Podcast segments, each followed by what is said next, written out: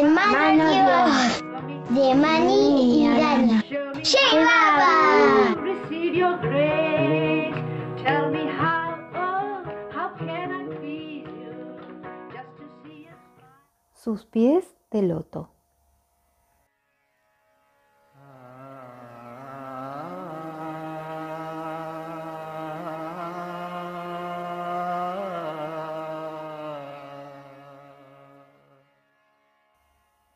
Cuando miras una flor de loto, estás mirando una belleza y una pureza que te recuerdan a los ángeles. Flotando en la superficie de un estanque o de un lago, el loto se eleva puro, sin ser tocado por lo que lo rodea. Por esta cualidad suprema, en la India, eligen al loto para describir los pies de Dios en forma humana. Mejera se refería siempre a los pies del amado Baba como sus pies de loto. A través de los siglos, los grandes devotos de Dios han cantado los pies de lotos de su amado.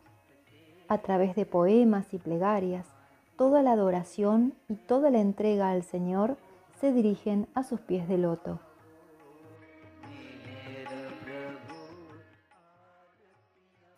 Cuanto se coloca ante sus pies de loto se purifica. Cuando las personas tocan con su frente los pies de un maestro perfecto, depositan en él el peso de sus sanskaras, las impresiones de sus pensamientos, emociones y acciones que atan al individuo.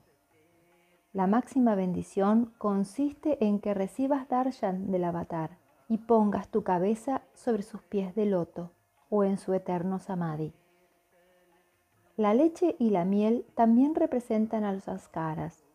De ahí la antigua tradición de lavar los pies del maestro con leche y miel.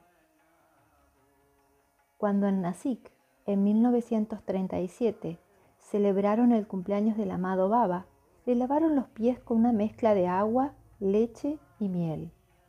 El agua, la leche y la miel que lavaron los pies de Baba se convierten en suprema agua sagrada.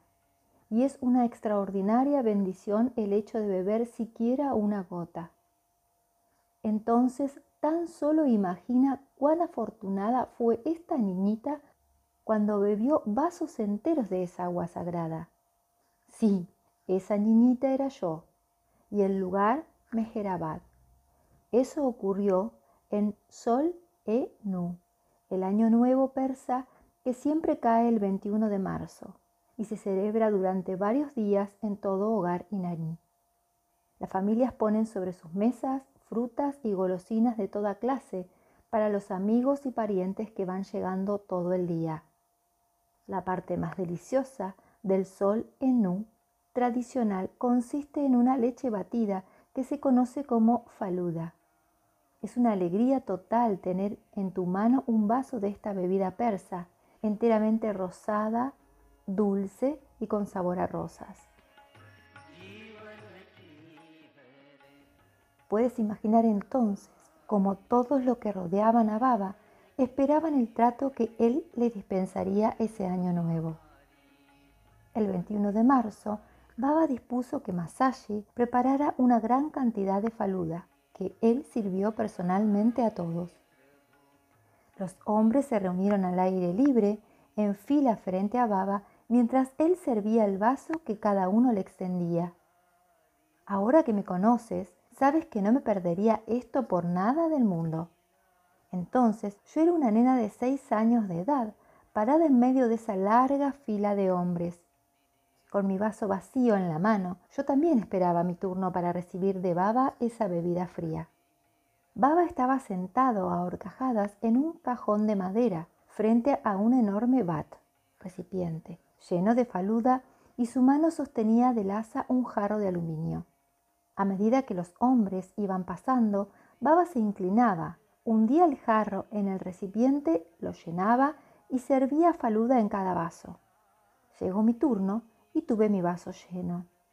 Me quedé parada, a cierta distancia, sorbiéndolo, mientras observaba los rápidos y graciosos movimientos de baba que seguía sirviendo sin un momento de respiro. A medida que el nivel de faluda seguía bajando en el recipiente, Baba tenía que inclinarse y estirarse hacia adelante cada vez más a fin de llegar al jarro. Me di cuenta que eso se estaba convirtiendo en un problema, pero tuve la seguridad de que solo Baba podía resolverlo, y así fue. Baba se introdujo directamente en el bat, tal cual.